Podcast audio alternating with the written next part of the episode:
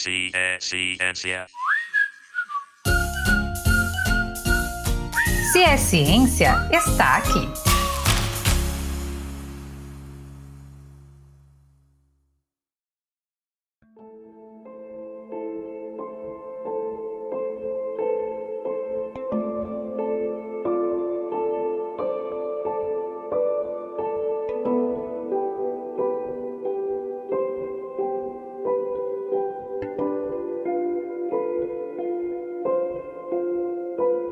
Reforma no ensino médio apresenta uma nova proposta, chamada pelo governo federal de um novo ensino médio. Sancionada em 2017 e entrando gradualmente em vigor a partir de 2018, a reforma propõe uma alteração na grade curricular do aluno e a aproximação do mercado de trabalho. E aí tem a Base Nacional Comum Curricular, abreviada como BNCC, que é um documento que define as aprendizagens essenciais na educação básica no país. É isso mesmo, Letícia. E o aluno poderá escolher se aprofundar em uma área do conhecimento, aquelas que a gente já conhece por causa do Exame Nacional do Ensino Médio, o Enem. São elas linguagens, matemática, ciências humanas, ciências da natureza e suas tecnologias. E o aluno poderá escolher também fazer uma formação técnica e profissional. Quando eu e Letícia fizemos o ensino médio, a gente não escolheu nada, mas agora o aluno escolherá boa parte do seu caminho nos itinerários formativos. E a gente entende que todo processo de mudança causa algumas dúvidas, expectativas e anseios. Por isso, o episódio de hoje vai trazer essa discussão à tona.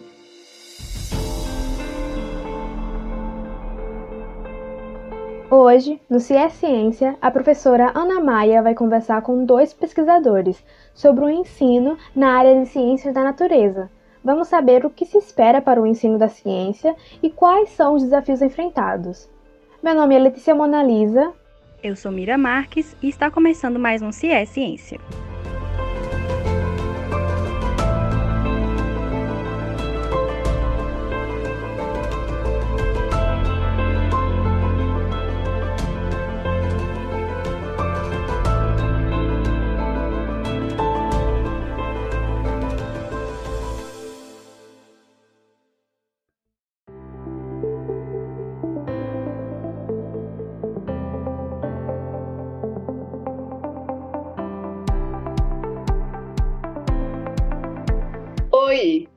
É Ana Maia e eu sou professora do Departamento de Física do Centro de Ciências Exatas e Tecnologia da UF.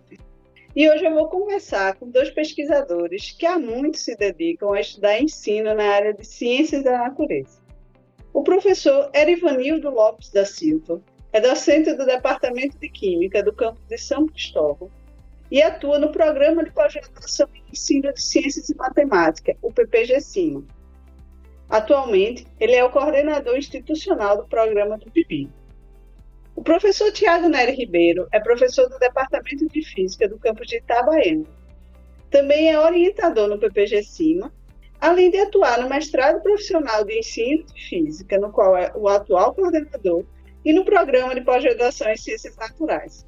Gostaria de agradecer a colaboração dos professores com o programa e dizer que eu poderia ficar horas aqui descrevendo a importante atuação dos dois, porque a área que eles resolveram se dedicar é algo que desperta o interesse de todos e cujas demandas são inesgotáveis.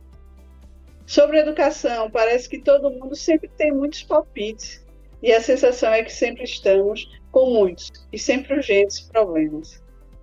Mas trabalhar cientificamente com isso exige deixar de lado o campo da opinião e tentar desenvolver trabalhos que possam mudar a realidade escolar de forma efetiva amparados em bases científicas sólidas que realmente promovam a melhoria do processo de ensino e de aprendizagem. Para começar esse papo, eu queria saber do professor Ivanildo como ele percebe o momento atual na educação, onde os anseios de mudança levaram ao BNCC e é uma reforma ampla que ainda não está concluída nos currículos em todos os estados e obriga também a comunidade acadêmica a refletir sobre mudanças também na formação dos professores. Olá, Ana. Olá a todos e todas. Ana, eu não sei seguramente se as mudanças levaram a BNCC, da mesma forma que também não sei se a BNCC vai provocar as transformações necessárias. Veja, por décadas nossa escola deu resultados significativos, digo significativos, na formação das pessoas. Lembro que na década de 80, um jovem ao terminar o ensino médio, ele tinha algumas perspectivas de emprego, o que hoje, o que hoje não é nem perto do que era antes. Né? Quando você termina o ensino médio, o emprego não é mais essa perspectiva, não existe mais. A sociedade vem sofrendo transformações que a escola, no geral, quando eu falo a escola, é no geral, ela ainda não acompanhou. Não é? A sociedade mudou e está mudando. Então a escola precisa mudar também. Os nossos exames sobre o que os estudantes sabem sobre ciência, língua, língua portuguesa, matemática, mostram resultados ruins. Se você pegar o exemplo PISA, é? Que, é o, que é um programa internacional de avaliação de estudantes, é organizado pela OCDE, eles, é, o PISA vai dizer o seguinte, que nossos estudantes sabem, nossos estudantes sabem cada vez menos sobre ciências. A gente pode até questionar o PISA, mas o PISA é uma forma de você mensurar o que os estudantes sabem. E no Brasil, nós estamos de 70 países em 2015, nós ficamos bem atrás, não é? é isso é muito ruim. Nossos alunos não estão aprendendo ciências, não estão, eles não estão aprendendo língua portuguesa nem matemática. Estão abaixo da média. Assim, vejo a BNCC como um catalisador possível para as transformações na escola básica. Isso inclui o ensino médio. Só destacando que o professor, ele não é o culpado disso, dessa escola, nessas características que eu estou, que eu estou colocando. Tiago, toda mudança gera receios e a BNCC propõe uma mudança que, em alguns aspectos, pode ser considerada bem profunda. Um dos grandes e mais legítimos receios com essa nova proposta curricular, né, como essa proposta curricular pode impactar no necessário enfrentamento que a gente precisa fazer das desigualdades e iniquidades da nossa população. Precisamos de uma educação cada vez que cada vez mais diminua as desigualdades sociais e que promova uma educação sólida aos mais vulneráveis. E quando se fala em desigualdade em termos de educação, certamente na área de ciências naturais é isso é bem sério, é uma das mais afetadas. Como pesquisador dessa área e profundo conhecedor da realidade escolar, quais são suas expectativas com as discussões e reformas em andamento? Bom, professora Ana, é, em conformidade à Constituição Federal de 1988 e com a Lei de Diretrizes e Bases, e em atendimento ao Plano Nacional de Educação, a Base Nacional Comum Curricular tem por objetivo sinalizar percursos de aprendizagem e desenvolvimento dos estudantes ao longo da educação básica, compreendida pela educação infantil, o ensino fundamental, nos anos iniciais e finais, e ensino médio, de forma a garantir a todo indivíduo o direito à educação básica. Dessa forma, acreditamos que, sendo definida a estrutura da BNCC, currículos e bases legais em cada rede de ensino o grande desafio para garantir a equidade educacional é promover as condições necessárias para sua implementação em todo o sistema de ensino. Isso vai desde um programa de formação continuada dos professores até políticas públicas de transformação da educação brasileira. Uma transformação somente ocorrerá quando se efetivar a ideia de direito sem discriminação e com base na igualdade de oportunidades, assegurando um sistema educativo inclusivo em todos os níveis, etapas e modalidades. Joia, Tiago, muito legal. E veja, eu acho que há um certo consenso mesmo entre os que, que criticam parte da BNCC que ela introduz é, de forma mais efetiva muitos aspectos de abordagem metodológicas modernos que vemos nos documentos orientativos dos currículos? Desde os PCNs, né, publicados nos anos 2000, né, logo após a LDB. A abordagem do conteúdo a partir de uma perspectiva interdisciplinar é algo constante em tudo que se lê desde a LDB. Como as pesquisas que vocês desenvolvem abordam esse aspecto interdisciplinar? Veja só, é, a BNCC é um documento que pede especial atenção para que o ensino de ciências não seja um apanhado de conceitos sem significado para os alunos, no qual os estudantes devem ser estimulados e apoiados no planejamento e na realização cooperativa de atividades investigativas. Dessa forma, no desenvolvimento das aprendizagens essenciais propostas pela BNCC, os currículos e as propostas pedagógicas das instituições escolares devem considerar aquilo que é disposto no artigo 27 da Resolução do Conselho Nacional da Educação, número 3 de 2018, que adequa a BNCC tendo em vista as proposições como, de uma forma sintética, claro, a contextualização dos conteúdos dos componentes curriculares, metodologias e estratégias didático-pedagógicas que sejam inovadoras e diversificadas, e procedimentos de avaliações que sejam formativos e formas de organização interdisciplinar dos componentes curriculares. Esse último, que é o nosso caso e da sua pergunta, tem por objetivo fortalecer a competência pedagógica das equipes escolares para adotar estratégias de ensino mais dinâmicas, interativas e colaborativas em relação à gestão do ensino e da aprendizagem.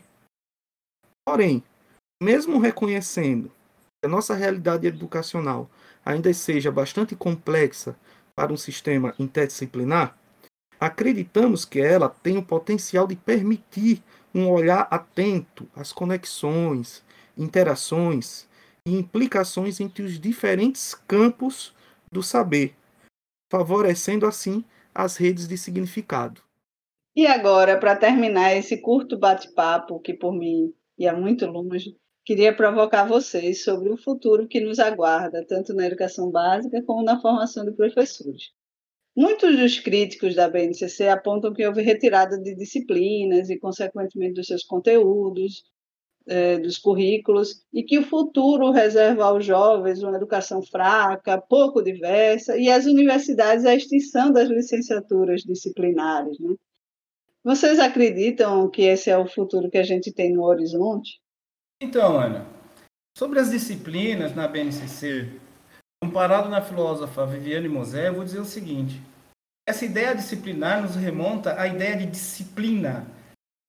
E disciplina remonta à ordem, uma questão de ordem, não é?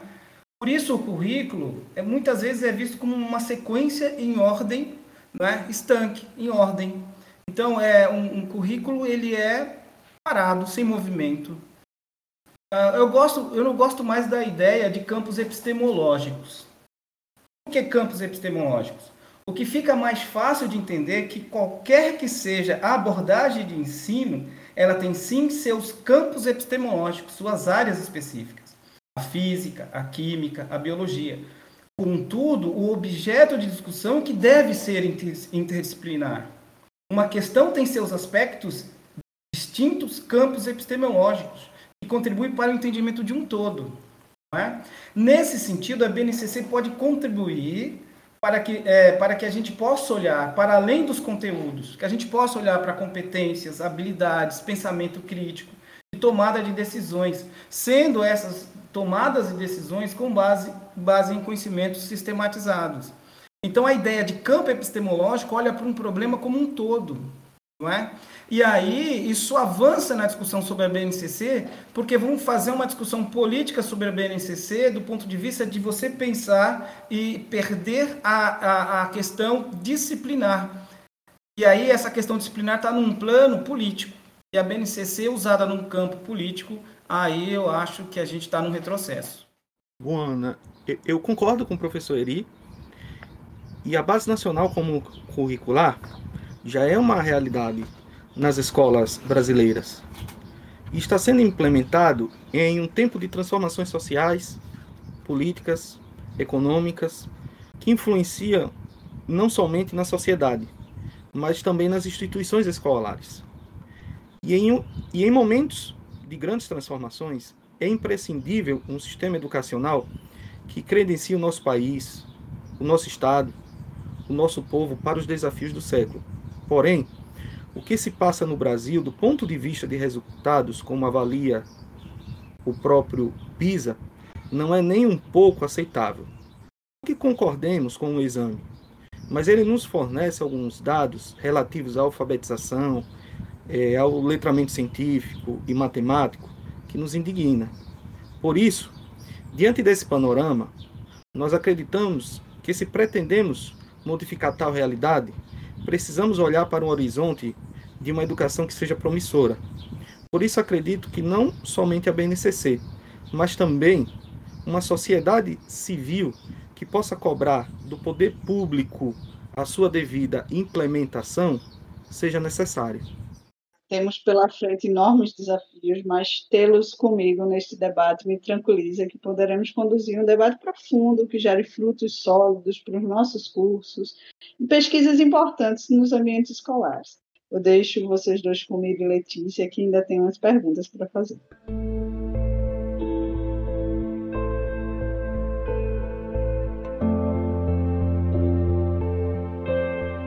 Obrigada, Ana Maia, por conduzir esse debate com os professores, mas não acabamos por aqui, viu? Vamos para a pergunta dos internautas. Professor Tiago Ribeiro, o que compreende as ciências da natureza? Bom, Letícia, se olharmos para a Base Nacional Comum Curricular, ela foi organizada em áreas de conhecimento.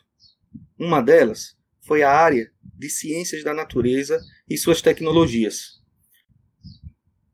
para como objetivo de investigar situações problema e avaliar as aplicações do conhecimento científico e tecnológico e suas implicações no mundo, utilizando procedimentos e linguagens próprias das ciências biológicas, da física e da química. Dessa forma, no ensino fundamental, as ciências da natureza será trabalhada como área, com conteúdo sendo distribuído a partir de objetos de conhecimento, no ensino médio, a área de ensino das ciências da natureza será dividida em componentes curriculares, através das disciplinas Física, Química e Biologia, com os temas sendo distribuídos a partir de competências e habilidades. E agora nós temos o quadro queridinho dos vestibulandos, o quadro sobre o curso, e eu vou contar com a ajuda do professor Erivanildo Silva para responder essa dúvida dos estudantes que estão aí escolhendo o que cursar na faculdade. Professor Ivanildo, quais são os caminhos para quem tem interesse em licenciatura na área de ciências da natureza? Então, Mira, são muitos os caminhos, não é? é tratando da licenciatura em Química, então a gente pode é, é, dizer que a universidade está vivendo um momento de transformação no, no que tange a formação de professores. Também na área das ciências da natureza. É a formação de um novo paradigma de, de, de, de professores é, mais problematizador da prática, sem ficar separando teoria e prática, né? sem dicotomizar teoria e prática. Então, é, é um curso que está sendo repensado para a formação de professores. Então, a formação de professores, é, professores, professor é uma profissão extremamente importante no nosso país. O momento atual mostra isso evidentemente. Então, nesse sentido, é, de formar melhor, teríamos professores preparados para compreender como a BNCC seria de fato um avanço e não um retrocesso. Porque cai, cai no risco da BNCC ser um retrocesso. Por isso, é, por isso digo que precisamos cada vez mais formar professores e essa área se mostra bem importante, porque nossos estudantes ainda sabem pouco sobre ciências. Então, é, precisamos formar professores, discutir políticas para a formação de professores, para que os professores sejam bem pagos, para que as escolas tenham cada vez mais qualidade e cada vez a nossa sociedade se transforme em prol da democracia.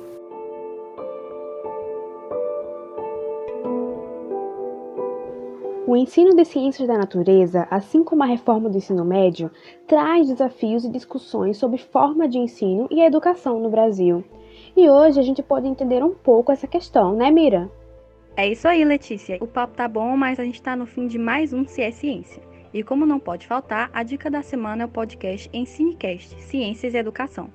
Lá eles falam sobre ciências naturais e trazem curiosidades sobre a área. Por hoje, a gente vai ficando por aqui.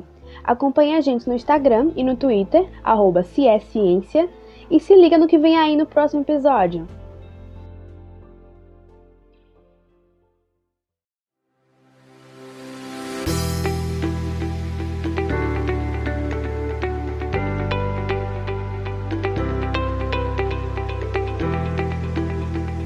Já parou para pensar no tanto de assunto que tem numa cidade? No passado, no presente e até no futuro, as cidades têm a história. Os professores aqui presentes, a Rosana, o Ítalo e eu, e mais quatro alunos, estamos desenvolvendo uma pesquisa para caracterizar a paisagem sonora do centro de Aracaju. Iniciamos a nossa pesquisa pela Praça Olímpio Campos, aquela lá da Catedral no centro de Aracaju. Foram aplicados questionários junto com as pessoas que costumam fazer o uso daquele local no momento que a gente estava trabalhando por lá. E também foram coletados dados acústicos Uh, foram realizadas medições do, dos níveis de pressão sonora e também gravações de áudio. E sobre Sergipe, né, falando então do estado, a gente pode citar várias, né, mas não tem como não citar neste momento o conjunto arquitetônico da Praça São Francisco, lá em São Cristóvão, né, que é reconhecido pela Unesco como Patrimônio Mundial, foi reconhecido em 2010 e também é importante citar aqui sobre as casas modernistas lá no bairro São José, em Aracaju.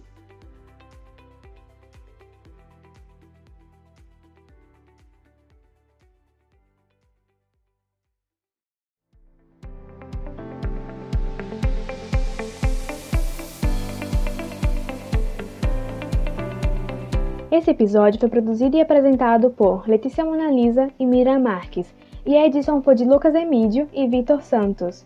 O episódio contou com a participação dos professores Ana Maia, Erivanildo Silva e Tiago Ribeiro. Coordenação da professora Maíra Bittencourt. Se é Ciência, um podcast de divulgação científica produzido por professores e estudantes da Universidade Federal de Sergipe, com apoio da FAPTEC, Fundação de Apoio à Pesquisa e à Inovação Tecnológica do Estado de Sergipe.